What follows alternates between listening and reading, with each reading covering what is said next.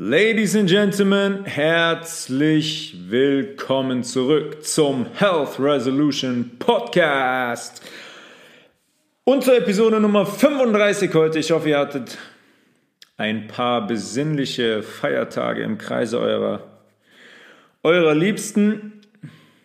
Eigentlich hatte ich gedacht, dass ich das Ganze hier schon am 25. aufnehmen könnte und hochladen könnte, habe ich aber leider doch nicht geschafft, wie versprochen. Also es ist keine Weihnachtsepisode mehr.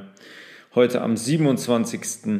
September. Wir werden uns heute in der Episode Nummer 35 mit dem Thema Meditation beschäftigen, was mich schon sehr, sehr lange begleitet. Ich würde so schätzen, vor 15 Jahren habe ich mit dem Thema angefangen.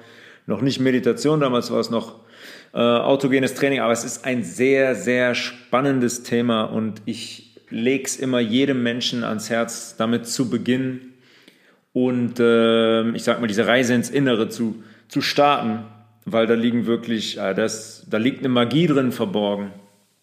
Das hat mein Leben sehr, sehr nachhaltig geändert. Nicht nur mein also anatomisch, körperliches Leben in meiner Hülle, sondern auch meine, ja, mein Geist, meine Seele, wie ich durchs, wie ich durchs Leben gehe, wovon ich mich beeinflussen lasse von wem ich mir was erzählen lasse und von wem nicht. Und darüber werde ich heute so ein bisschen sprechen. Aber ich habe eine kleine, eine kleine Corona, eine Pandemie-Anekdote. Ähm, sensationell, ein, ein guter Freund, der erzählte von seinem guten Freund, der ist ähm, äh, doppelt geimpft, hat schon zweimal laut den Tests eine Corona-Infektion gehabt und war jetzt beim Arzt und hat ein großes Blutbild machen lassen und hat dem Arzt gesagt, das machen die normalerweise nicht, aber hat dem Arzt gesagt, schauen Sie mal bitte nach Corona-Antikörpern. Und der Arzt hat keine gefunden in diesem, in diesem Patienten und hat ihm dann gesagt, ja, also Sie sind eine Seltenheit, Sie gehören zu den Menschen, die keine Antikörper ausbilden. Ja, daraus macht man dann wahrscheinlich auch noch eine irgendeine Krankheit, die ich kann keine Antikörper ausbilden, Autoimmunerkrankung. Sensationell, doppelt geimpft, zweimal genesen. Keine Antikörper, seltsam, seltsam, wenn man den, wenn es doch diesen Erreger gibt. Bei Antikörpern ist das übrigens so, das ist auch das Witzige an dieser Geschichte. Antikörper können überhaupt nicht klassifiziert werden. Also man kann gar nicht sagen, das ist jetzt ein Antikörper gegen einen Apfel oder gegen eine Banane. Antikörper ist Antikörper, aber die sind überhaupt nicht in der Lage, das zu spezifizieren und zu sagen, das ist ein Antikörper gegen den Erreger, das ist ein Antikörper gegen den Erreger. Das ist auch schon, ja, eine, eine große Lüge, aber witzig war halt jetzt, dass der Arzt gesagt hat, nee, sie haben überhaupt keine Antikörper und sie gehören zu denjenigen, die die auch nicht ausbilden können. Sensationell. Äh, eine weitere kleine Geschichte, da war die Tage ein Artikel im, äh, bei T-Online, als die neue, dieser Totimpfstoff auf den Markt kam von Novavax, wie diese Firma heißt, der zugelassen wurde. Da haben die geschrieben bei T-Online, quasi gerade raus zugegeben, dass quasi das Spike-Protein in dieser Impfung im Labor hergestellt wurde und das kleinste Partikel Schnipsel von diesem im Labor hergestellten Spike-Protein dann in der Impfung landen. Also klarer kann man es nicht sagen, dass man überhaupt gar kein Virus hat. Man hat den Erreger nicht, weil sonst müsste man dieses Spike-Protein nicht künstlich im Labor herstellen. Da habe ich den Erreger, isoliere das Protein und habe das für die Impfung. Macht man nicht, weil man diesen Erreger nicht hat. So viel dazu, zu den Anekdoten. Ähm, Rumi hat mal gesagt, There is a voice that does not use words. Listen. Also es, da ist eine Stimme, es gibt eine Stimme, die keine Worte benutzt hör hin, hör zu. Und besser kann man das Thema Meditation eigentlich nicht beschreiben. Das trifft eigentlich alles auf den Kopf. Was Meditation ist, die Stimme in uns fernab von unserer eigenen Stimme. Was unsere eigene Stimme ist, da kommen wir gleich noch zu. Woher, es ist ja wirklich in den letzten Jahren sehr viel wird über Meditation erzählt, sehr viel über Yoga. Viele Leute sagen, ja, ich meditiere, der eine mit App, der andere mit CD, der andere atmet nur für sich. Woher kommt eigentlich die klassische Meditation? Und da muss man auf die Geschichte von Gautam Siddhartha blicken. Das war der Sohn eines Königs, eines Prinzen, ähm, in Indien und der hat in einem großen Palast gelebt. Der hat eigentlich alles gehabt, was man sich vorstellen kann. Ne? In dem Hof, die hatten immer zu essen, die haben in Prunk gelebt, die hatten, die hatten Diener da. Ist, man, könnte, man könnte meinen, ähm, dass es eigentlich nichts gab, was gefehlt hat. Und das Gefühl hatte Gautam Siddhartha aber eigentlich nie. Er hatte immer das Gefühl, dass etwas fehlt. Er hatte immer das Gefühl, diese Äußerlichkeiten sind mir nicht, nicht genug, da muss es mehr geben. Da muss es eine andere Wahrheit geben hinter, diesen, hinter dieser Begierde für Äußerlichkeiten. Also ist er eines Tages, hat er sich zum ersten Mal als junger Erwachsener hinter die Schlossmauern getraut, in die Straßen von Kapilavastu und sah zum ersten Mal in seinem ganzen Leben einen alten Mann, einen kranken Mann und eine Leiche, einen toten Körper. Und dafür war er nicht bereit, weil vorher in seinem paradiesischen Leben im Palast, fernab von der Realität des Lebens, hatte er sowas noch nie gesehen. Und er hat da verstanden, dass eigentlich alles im Wandel ist im Leben. Und für diese Erfahrung war er überhaupt noch gar nicht bereit. Von da an hat er einfach, hat er keine Ruhe mehr und hat sich auf eine Reise, auf eine Suche begeben und hat den Palast verlassen. Er hat sich die Haare abgeschnitten, sieht man ja heute oft, ne? buddhistische Mönche, alle ähm, mit einer Glatze, alle die Haare abgeschnitten in den, in den Gewändern. Ja, wenn man jetzt zum Beispiel in, in, Klöstern ist oder zum Beispiel auch in Indien oder Sri Lanka, sieht man das auch oft äh, auf der Straße oder im Dorf. Hat er sich die Haare geschnitten und legte sich eine Robe um. Ne? Und wollte sich den Menschen anschließen, die den Weg schon vorher gegangen sind. Ja. Die indischen Vorgänger, die vorher auch schon entschieden haben, hey, ich kehre dieser Gesellschaft den Rücken, ich begebe mich auf die Suche, weil ich glaube, dass es da mehr gibt als das, was wir hier leben. Er ist dann auf dieser Reise auf zwei Lehrer getroffen, die dem die, sagen wir mal, die Konzentration der Gedanken beigebracht haben. Die Konzentration, quasi die Bändigung des Hirns. Sechs Jahre lang hat er praktiziert. Doch das war für ihn immer noch nicht genug. Das reichte ihm nicht. Er hat, er hat immer noch so ein Gefühl gehabt von, das ist nicht das, wonach ich suche. Er hat sie nur beigebracht bekommen, wie er die Gedanken quasi konzentriert, wie er die manipuliert. Kommen gleich dazu, worum es eigentlich geht. Das könnt ihr mal im Hinterkopf behalten. Tagtäglich hat er von Wasser gelebt und von einem Reiskorn. Das heißt, er hat sich selber auch an eine Grenze gebracht. An eine körperliche und an eine, an eine geistige Grenze. Der hat quasi versucht, die beiden Größen gegeneinander so ein bisschen auszuspielen und die gegenüberzustellen. Im Sinne von wer Wer gibt als erstes auf? Wer verschafft mir einen Zugang zu dem, was ich eigentlich suche? Er entschied sich dann kurz danach wieder zu essen und diese Enthaltsamkeit, sage ich mal, aufzugeben. Und als er das gemacht hat, verließen ihn seine fünf Begleiter, weil er sich hm, gegen die Regeln gestellt hat, sagen wir mal so. Er war von da an mit sich wirklich allein, kam dann in ein Dorf, wo er von einer Frau mit Nahrung und mit frischen Klamotten versorgt wurde, konnte sich im nahegelegenen Fluss waschen, sauber machen, kam wieder zu Kräften und setzte sich dann unter einen Bodhi-Baum. Das ist ein heiliger Baum im Buddhismus. Sehr großer Baum, riesenfetter Stamm, sehr, sehr schön, fächert so weit aus nach, nach oben, bildet so ein richtiges Dach. Ähm, Im Buddhismus ein absolut heiliger Baum aufgrund dieser Geschichte. Er hatte bis dahin jetzt Texte gelesen, der wurde von Lehrern gelehrt, Gautam Siddhartha, und jetzt war da quasi nichts mehr. Er war mit sich alleine, alles wurde still um ihn herum. Er hat diese Reise hinter sich gehabt, er war körperlich und auch geistig am Ende und sitzt jetzt da unter diesem Bodhi-Baum ohne eine Möglichkeit quasi die Verantwortung im Außen zu suchen.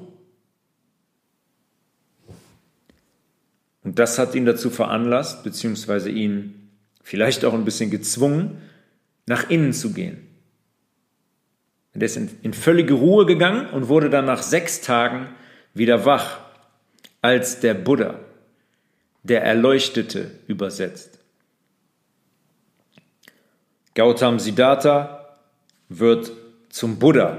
Das ist die Geschichte im, im Buddhismus, und zwar durch die Selbstbegegnung. Er war erleuchtet, weil er den Weg nach innen gegangen ist und den gefunden hat. Und da auch seine Wahrheit entdeckt hat. Die Geschichte zeigt uns eigentlich von Gautam Siddhartha oder halt dem Buddha, dass in dieser Ruhe und der Selbstbegegnung ein Schlüssel liegt. Und die Frage ist, wo, wozu der Schlüssel da ist, was wir damit auf, aufschließen. Der Schlüssel für was liegt da?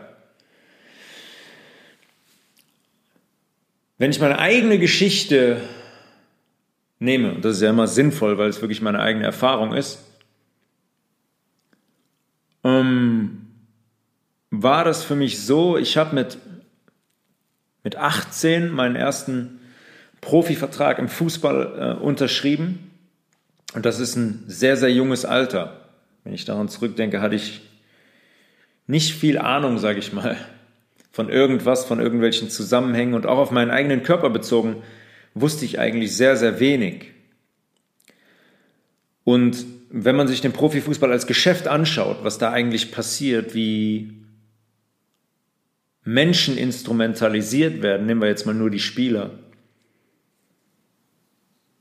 hm, wie die, wie die, wie die von außen gesehen werden, von Fans, wie Fans zum Beispiel Spieler im Stadion beleidigen, wie die persönliche Unzulänglichkeiten und persönlichen Frust auf diese Menschen abladen. Zeitungen, Medien machen eigentlich nichts anderes, wenn man sieht, welche Menschen dahinter stehen und Artikel schreiben als persönliche Unzulänglichkeiten auf diese Personen zu projizieren. Die können, die müssen das ja abkönnen. Die verdienen ja so viel Geld, dass es quasi keine Menschen mehr sind, dass ich alles über denjenigen schreiben kann, ohne dass es eine Konsequenz hat. Meinungen generell. Jeder spricht einen nur noch an. Ja, was war hier, was war da, da wieder verloren, da wieder Scheiße gespielt, hier wieder Fehler gemacht. Das heißt, alles dreht sich nur noch um dieses Thema.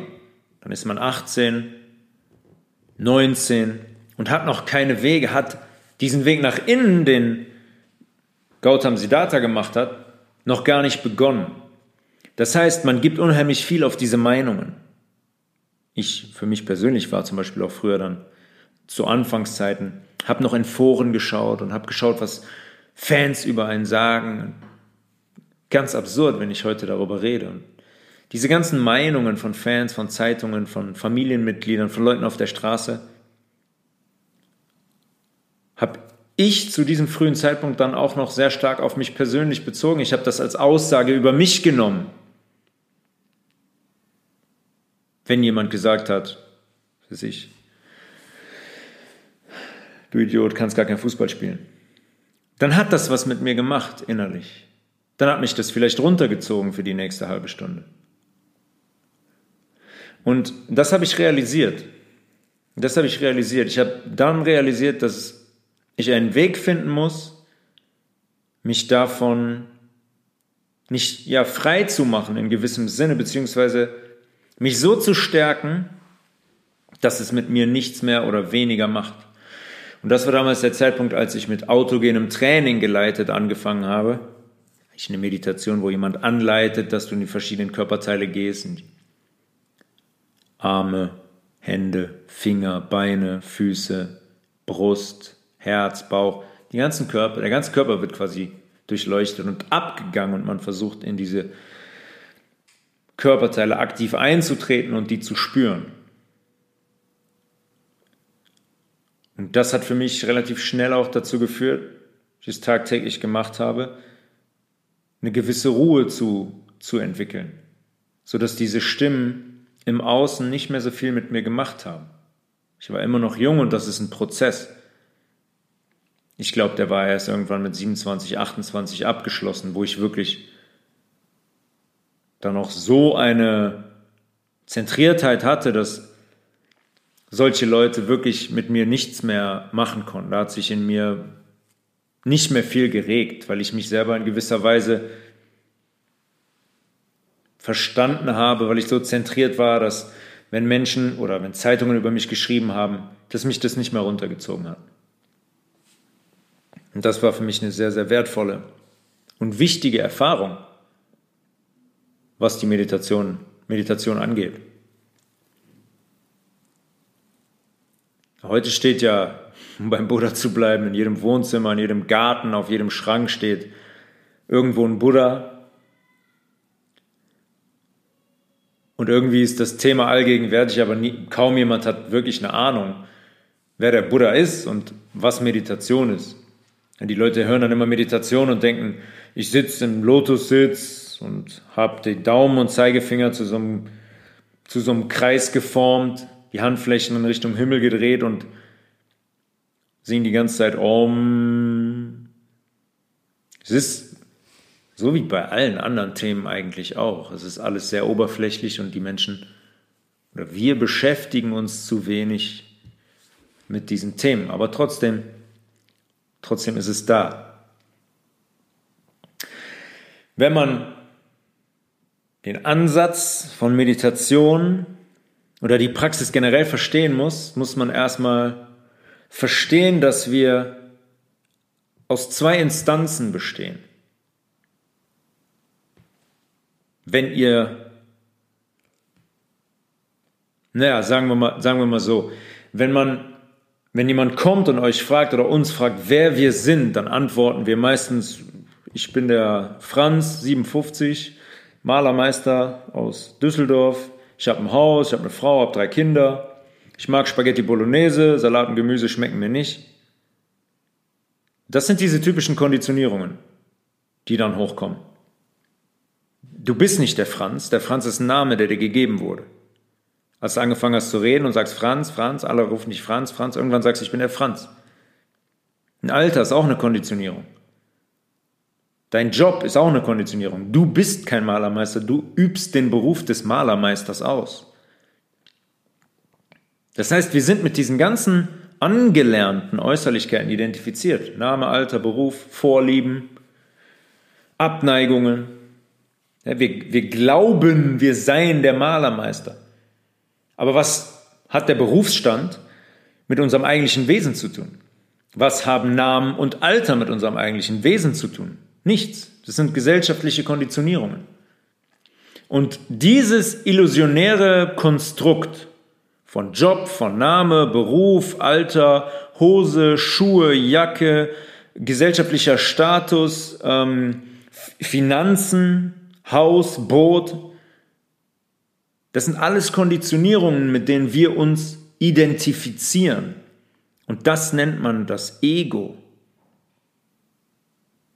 Das ist nichts als eine Ansammlung von Gedanken, die wir uns selber oder unsere Eltern in ganz frühen Jahren wie ein Etikett aufgeklebt haben. Wenn man ein einfaches Beispiel nimmt, haben wir Recht, fühlen wir uns gut. Sind wir im Unrecht, Unrecht, fühlen wir uns schlecht. Oder geben, müssen zugeben, hey, da hatte ich Unrecht. Wie viele Menschen schaffen das? Egal, ob man sich jetzt schlecht oder gut dabei fühlt, aber das einfach auszusprechen, hey, da hatte ich Unrecht, da lag ich falsch. Ja, haben wir Geld, fühlen wir uns gut, sind wir arm, fühlen wir uns schlecht. Das heißt, diese Dinge machen was mit uns im Außen. Eigentlich ändert das nichts. Ob wir 10 Millionen auf dem Konto haben oder 0 Euro. Mit unserem eigentlichen Wesen hat das nichts zu tun. 0,0. Das heißt, diese ganzen Dinge im Außen bestimmen unser Gemüt, unseren Zustand, unsere Freude am Leben. Ja, und dieses Ego hat nie genug. Das will immer mehr, immer mehr Geld, mehr Ruhm, mehr Anerkennung. Und das will vor allem all die Dinge, die im Außen liegen. Und dabei ist es dem, dem Ego ist es komplett egal, wie vielen Mitmenschen wir dafür schaden müssen, um unser Ziel zu erreichen, wie viele Mitmenschen wir hintergehen müssen, wie oft wir uns selber anlügen müssen, wie oft wir gegen unser eigenes Naturell gehen müssen, obwohl wir wissen und innerlich spüren, dass wir das eigentlich nicht wollen, dass das Unrecht ist. Und dass das auf zwischenmenschlicher Ebene eigentlich nicht zu rechtfertigen ist, dieses Verhalten. Aber das müssen wir machen.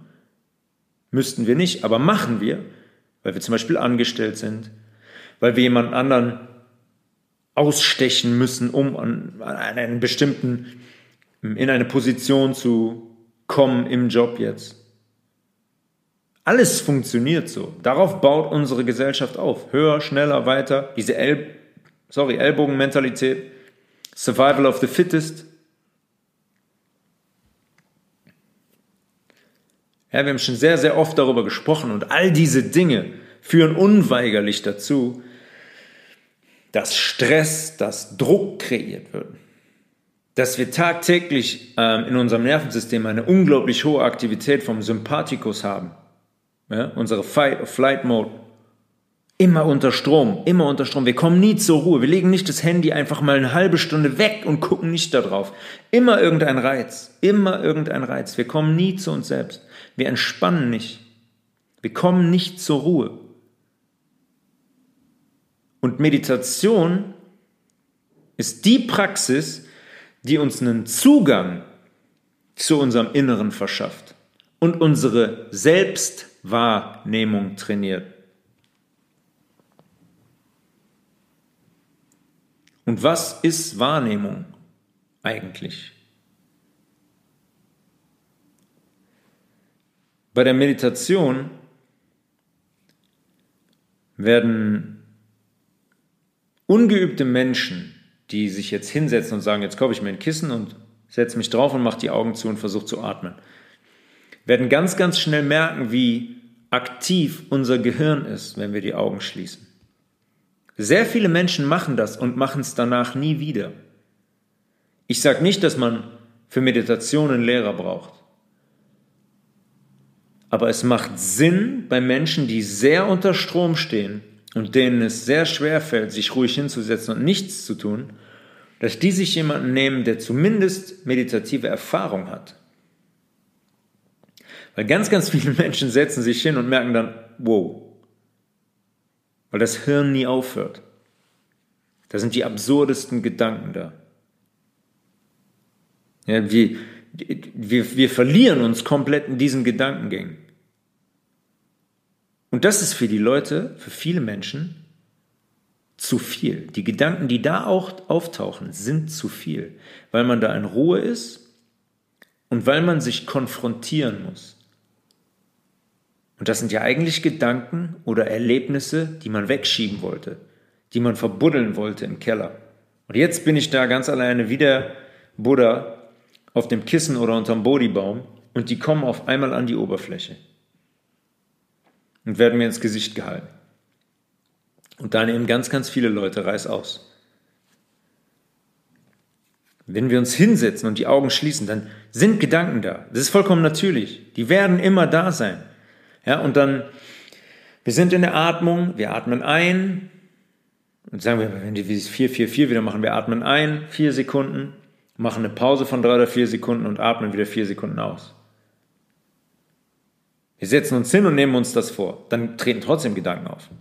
Und voll, sehr, sehr oft verliert man sich da drin am Anfang und auch später noch. Und geht denen nach und merkt dann, oh, jetzt bin ich, jetzt bin ich in einer ganz anderen Geschichte. Ich sitze schon gar nicht mehr hier auf dem Kissen, ich bin meinen Gedanken hinterhergerannt.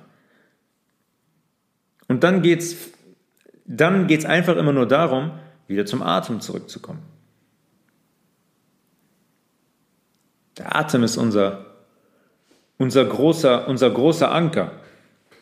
Es scheint dann alles, wenn man die Augen zugemacht hat, wie ein unaufhaltbarer Kreisel zu sein. Der Kopf, bla bla bla bla bla, der hört überhaupt nicht mehr auf. Aber wer das ist eine Frage, die wir uns am Anfang, bevor wir damit anfangen, eigentlich stellen müssen. Wer denkt da eigentlich? Und warum können wir unsere eigenen Gedanken wahrnehmen? Weil der Fakt, dass wir unsere eigenen Gedanken beobachten können, zeigt uns ja, dass wir nicht unser Gehirn sind, dass wir nicht unsere Gedanken sind, dass wir nicht dieses Ego sind, was sich auf den Gedanken aufbaut. Das funktioniert nicht. Die Gedanken entspringen dem Hirn. Und wir können, wenn wir die Augen zumachen, diese Gedanken wahrnehmen. Wir können die benennen. Das heißt, wir sind, die Gedanken sind in uns, aber gleichzeitig können wir die benennen. Das heißt, es gibt eine weitere Instanz, mit der wir unsere eigenen Gedanken beobachten können, mit denen, mit der wir in unseren Arm gehen können mit unserer Aufmerksamkeit und spüren können, wie der warm wird. Und einzig und allein darum geht es eigentlich in der Meditation.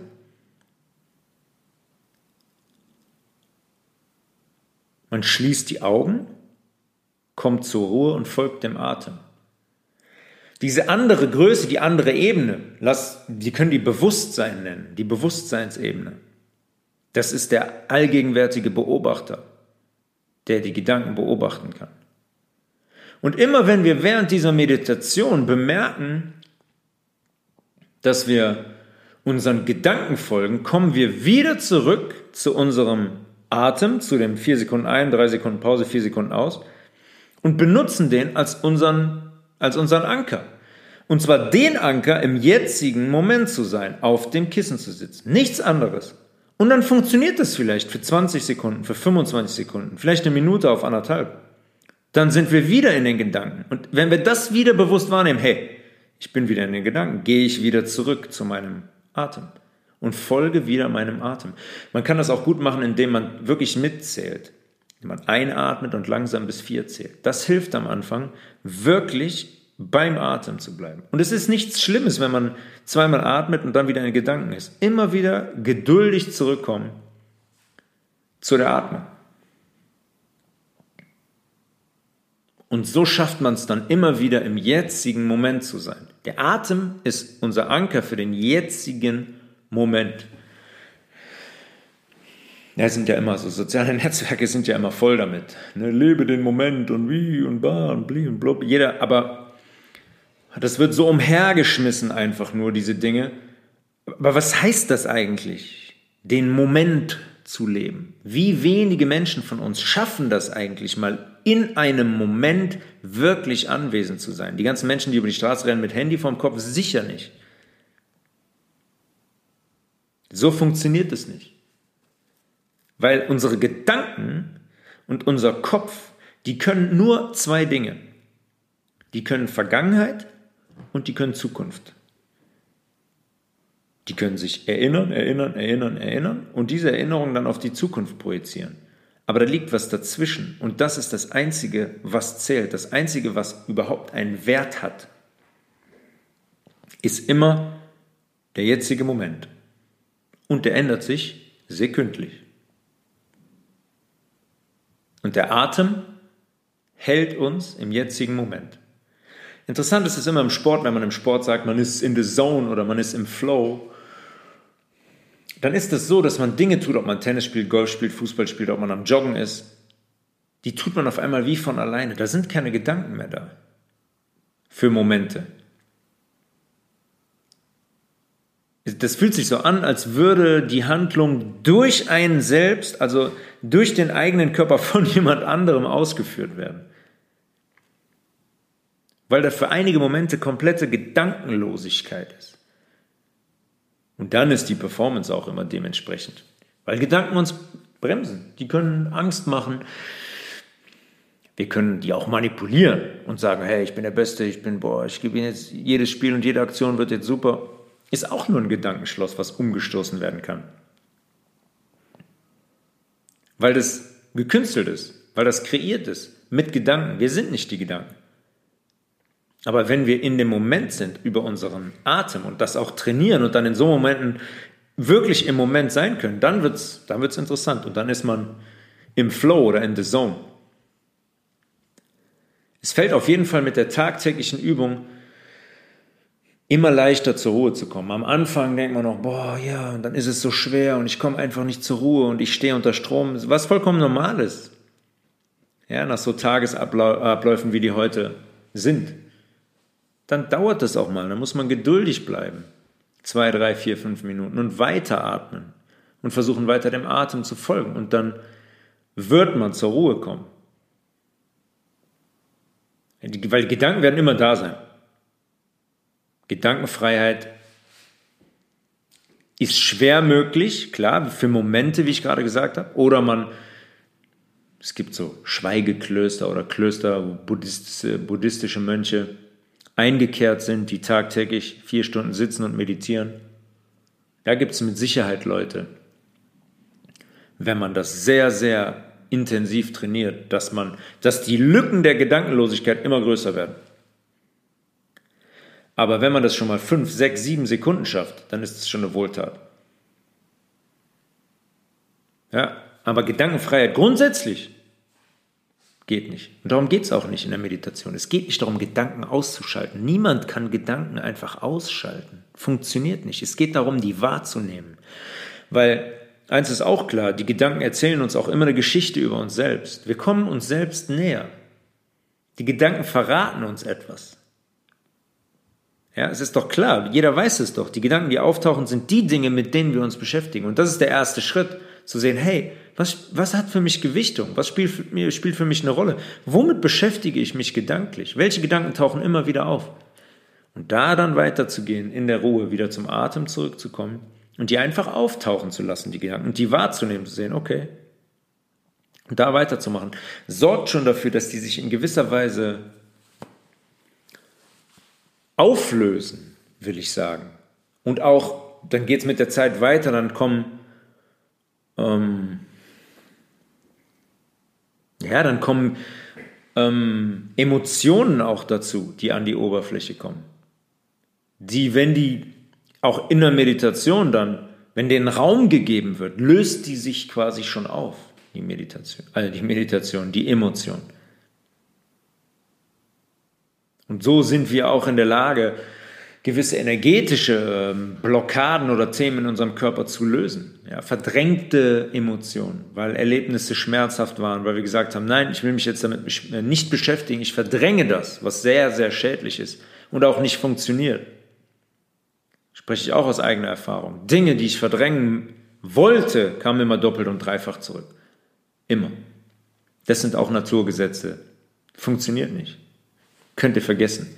Und eine Meditation ist ein Werkzeug, was uns sehr dabei hilft, diese Emotionen an die Oberfläche kommen zu lassen und die auch dementsprechend zu leben und die aufzulösen. Viele Menschen schaffen das nicht in der Meditation. Ja, die suchen andere Wege. Die wollen diesen entspannten, ruhenden, fast göttlichen Zustand, zum Beispiel mit Drogen, mit psychedelischen Drogen wie LSD oder DMT oder irgendwelche Pilze herstellen. Die machen auf chemische Weise das, was wir ja auf unschädliche und natürliche Art und Weise durch Meditation schaffen könnten. Leute, die das nehmen, kommen in diesen Zustand. Wow, Gedankenlosigkeit. Wow, man fühlt sich leicht. Wow, man ist nicht mehr identifiziert mit dem Ego. Man hat, die Sorgen sind einfach, gehen einfach weg. Ja, weil Sorgen zu 99 Prozent gedanklicher Natur sind. Und diese psychedelischen Drogen entkoppeln das Ganze. Die entkoppeln das und sorgen dafür, dass diese Identifikation für die Wirkzeit mit den Gedanken sich auflöst. Meditation ist dafür da, das in uns ruhen zu lernen und unser gedankliches Hamsterrad zu entschleunigen, beziehungsweise die Identifikation mit unseren Gedanken aufzulösen. Ich will hier niemanden ermutigen, diese chemischen Gifte da zu nehmen. Aber deswegen gibt es die. Weil die Menschen, die dahinter stehen, ganz genau wissen, was die machen und wie die Leute danach lechzen in dieser Gesellschaft. Weil es so wenige Menschen gibt, die das Gefühl von Zentriertheit, von Entspanntheit wirklich kennen. Macht mal einen Test. Ich weiß nicht, wer das von euch macht. Ich hab's. Mir tut es immer unglaublich gut, wenn ich es mache, das Handy für drei Stunden irgendwo hinzulegen und mir zu sagen, Jetzt gehst du nicht da dran. Oder wenn man früher, in früheren Zeiten, heute ja nicht mehr, ich gehe heute nicht mehr essen, wir gehen heute nicht mehr essen, ähm, das Handy einfach mal im Auto gelassen wurde. Für die ganze Zeit des Essens nicht angerührt wurde. Es ist unglaublich wohltuend. Und der Meditation ist der nächste Schritt. Der Schritt darüber ist einfach intensiver. Und das verändert uns. Weil wenn wir unser Bewusstsein, ja, diese wahrnehmende Komponente, auf unseren Atem lenken, dann reagiert der Körper darauf. Meditation bringt unsere Hirnströme, äh, Hirnströme die Brainwaves, elektromagnetische Impulse sind das unserer Nerven, bringt die Meditation von hohen Frequenzen auf niedrigere Frequenzen. Das heißt, Teile unseres Hirns werden also wirklich runtergefahren. Unser Hirn hat so einen Strom von 20 Hertz im Schnitt, so täglich. In der Meditation, wenn zum Beispiel treten so Alpha-Waves auf oder Theta-Waves und Alpha-Waves haben so eine Frequenz von 8 bis 12 Hertz, was die Hälfte ist. Das heißt, unser Hirn wird wirklich heruntergefahren, weil unser parasympathisches Nervensystem aktiviert wird. Worüber wir schon öfters gesprochen haben. Unser Nervensystem, vegetatives Nervensystem, ist aufgeteilt in zwei Komponenten, den Sympathikus und den Parasympathikus. Und der Parasympathikus, die ganzen Nerven in unserem Körper, die dem Parasympathikus angehören, die sind zuständig für Entspannung und Regeneration, Zellneubildung, Heilung von Schäden. Unsere Verdauung wird angeregt, unser Immunsystem wird gestärkt. Wir haben öfters darüber gesprochen. Unser Herzschlag verlangsamt sich, unser Herzdruck wird weniger. Das allein macht Meditation. Atmung in unser Zwerchfell und Bewusstsein lenken auf den Atem. Und je länger man das macht, desto größer ist die Wirkung. In einer Sitzung jetzt. Der Frontallappen unseres Hirns zum Beispiel, der direkt hinter der Stirn liegt, er ist der Teil, der plant, der bewertet, das ist der Sitz unserer Erinnerung, da sitzt das Entscheidungszentrum, da sitzt die Persönlichkeit, dieses Ego. Das ist eigentlich alles, was 24/7 jeden Tag, jede Sekunde so laut ist und nie ruht. Aber das kommt während der Meditation immer mehr zur Ruhe. Je mehr man es trainiert, desto mehr kommt dieser Anteil des Hirns zur Ruhe und gibt dann, dadurch gibt uns die Meditation die Möglichkeit, eine Verbindung zu dem herzustellen, was normalerweise von der Lautstärke unseres Kopfes, in dem Fall jetzt unser Frontallappen, übertönt wird. Und dann haben wir einen Zugang, einen anderen Zugang als den Tag über, wo wir unter Stress stehen, wo wir gedanklich mit so vielen Dingen konfrontiert sind. Und im Prinzip ist alles Meditation, was wir mit vollem Bewusstsein ausführen. Wir müssen uns nicht im Lotus hinsetzen, wenn das jemand nicht kann. Wir können uns auf einen Stuhl setzen, im geraden Rücken, Hände auf die Oberschenkel gelegt. Wir können uns flach auf den Boden legen. Ja, aber auch Handlungen wie ähm, Spülen, Abtrocknen, Kochen, Joggen und Lesen können mit vollem Bewusstsein ausgeführt werden. Beim Lesen habe ich das oft. Dann lese ich fünf Sätze und weiß nicht mehr, was ich gelesen habe, weil ich mit anderen Gedanken beschäftigt war. Aber lesen, damit kann man auch echt gut die Aufmerksamkeit und die Konzentration trainieren. Sich wirklich darauf, darauf zu fokussieren. Gehmeditation zum Beispiel ist auch, so ein, ist auch so ein Ding, was in buddhistischen Kreisen viel gemacht wird. Gehmeditation, einfach nur gehen mit voller Aufmerksamkeit und voller Aufmerksamkeit gerade in den Füßen. Wie wir den Fuß aufsetzen, wie wir abrollen. Wir versuchen quasi in die Fußsohle uns rein zu beamen, mit der Aufmerksamkeit, dem Bewusstsein in die Fußsohle zu, zu gehen und einfach mal fünf Minuten lang nur zu gehen, bewusst zu gehen, hinzuspüren. Sehne, Knochen, Muskel im Fuß unten zu spüren und wahrzunehmen. Sehr, sehr, sehr, sehr interessant und, und sehr, sehr wohltuend. Sehr, sehr wohltuend. Es ist, es gibt einen Weg dahin zur Meditation. Ich meine, ich habe es eben schon gesagt, es ist eigentlich schon ein Erfolg, wenn man mal sagt, so, jetzt, ja, es ist so schön, Digital Detox, jetzt lege ich mein Handy mal für zwei Stunden weg oder wachst wirklich mal einen Tag aus Wenn man das einmal gemacht hat, spürt man, wie krank wir eigentlich unterwegs sind, wie krank so ein Mobiltelefon ist, wie krank so ein iPad ist, wie krank drei Stunden am Tag Fernsehen eigentlich ist. Wir sind nur Reizen ausgesetzt, absichtlich. Unser Nervensystem wird die ganze Zeit getriggert. Bis spät abends noch das Blaulicht aus dem Fernsehen. Und dann wollen wir uns hinlegen und schlafen acht Stunden durch und dabei regenerieren. Wird schwer möglich sein. Ohne die Melatoninbildung.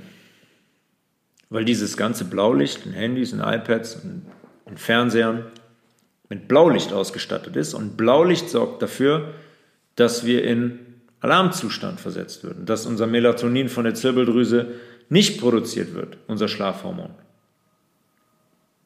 Diese ganzen Devices setzen uns tagtäglich nur unter Strom.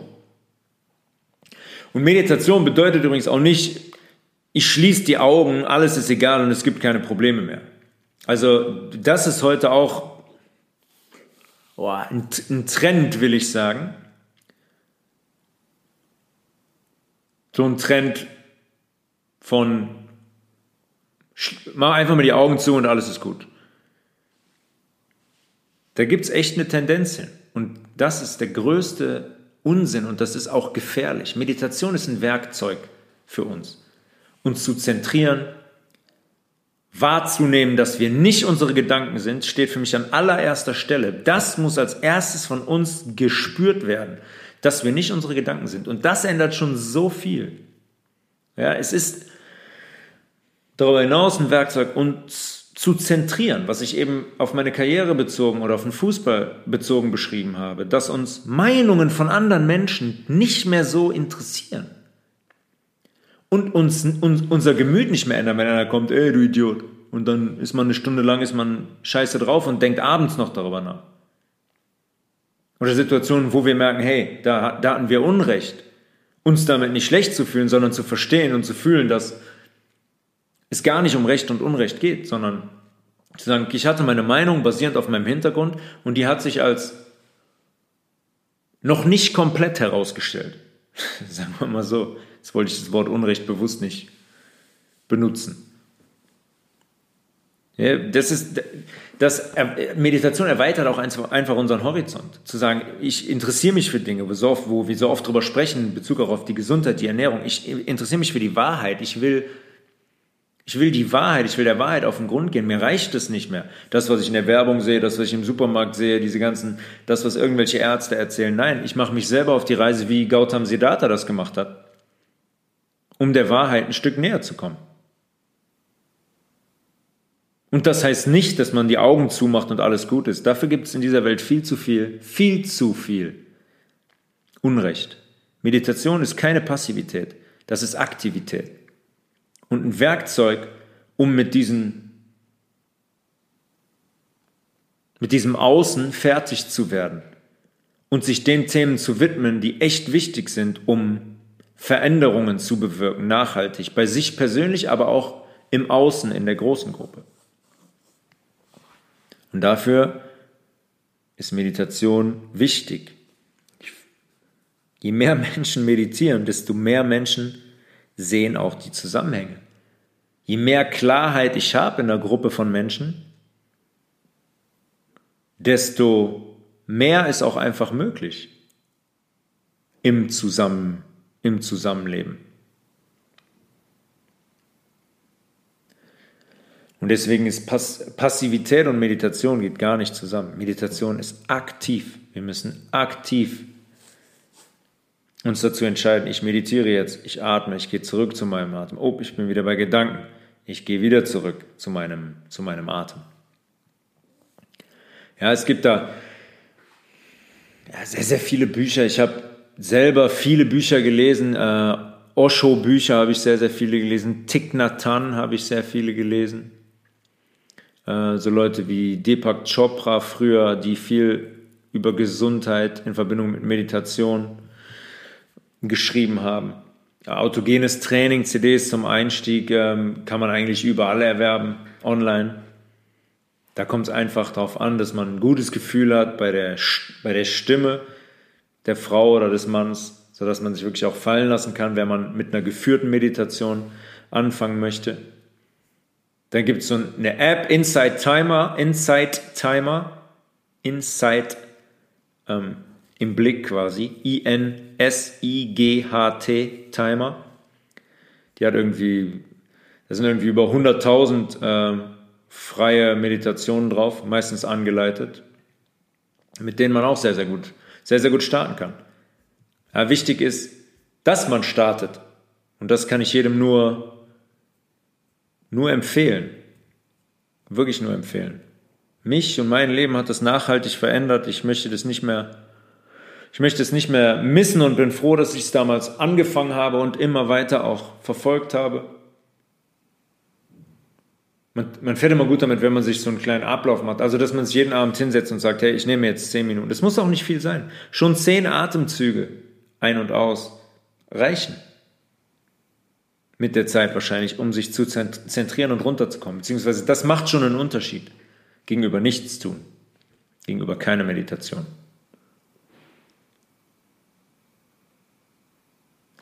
Dann kommt vielleicht Yoga dazu. Yoga und Meditation sind logischerweise sehr ähnlich, nur da koppelt man die Bewegung noch mit dem Atem.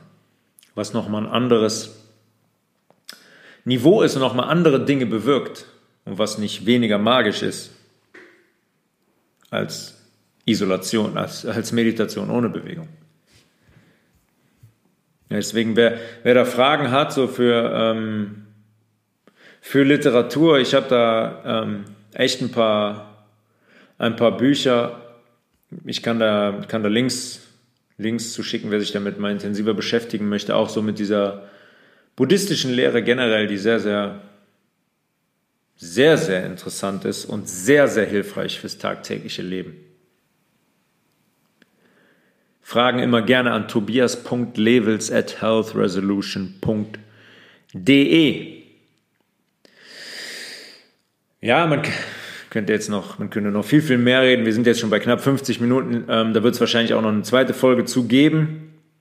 Aber das war erstmal so ein Einstieg auch zu den Hintergründen, die Geschichte von Gautam Siddhartha und was Meditation eigentlich ist und was man damit verfolgt, nämlich die Entkopplung mit dem Ego, die Wahrnehmung, dass das, was wir uns drauf etikettieren, unseren gesellschaftlichen Status, unseren Namen, unser Alter und Auto, Haus, Boot, alles Illusionen sind, gedankliche Illusionen. Das sind nicht wir. Unser Wesen ist etwas anderes und das muss jeder für sich in der Meditation selber herausfinden und erfahren. Ich kann darüber erzählen, was ich erfahren habe, aber das sind Dinge, Wege, die muss man selber beschreiten, um, um zu spüren, was das eigentlich für eine Instanz ist, was wir eigentlich für eine Instanz sind, beziehungsweise was alle für eine Instanz sind. Die gesamte Menschheit, weil das steht am Ende, dass dieses Bewusstsein ist alles Bewusstsein ist und wir somit allem und jedem, ob es Mensch, Baum, Eichhörnchen oder Wolke ist, direkt verbunden sind. Ich wünsche euch einen schönen Tag, eine schöne Zeit. Wir hören uns wieder zur Episode Nummer 36. Bis dahin alles Gute und Peace.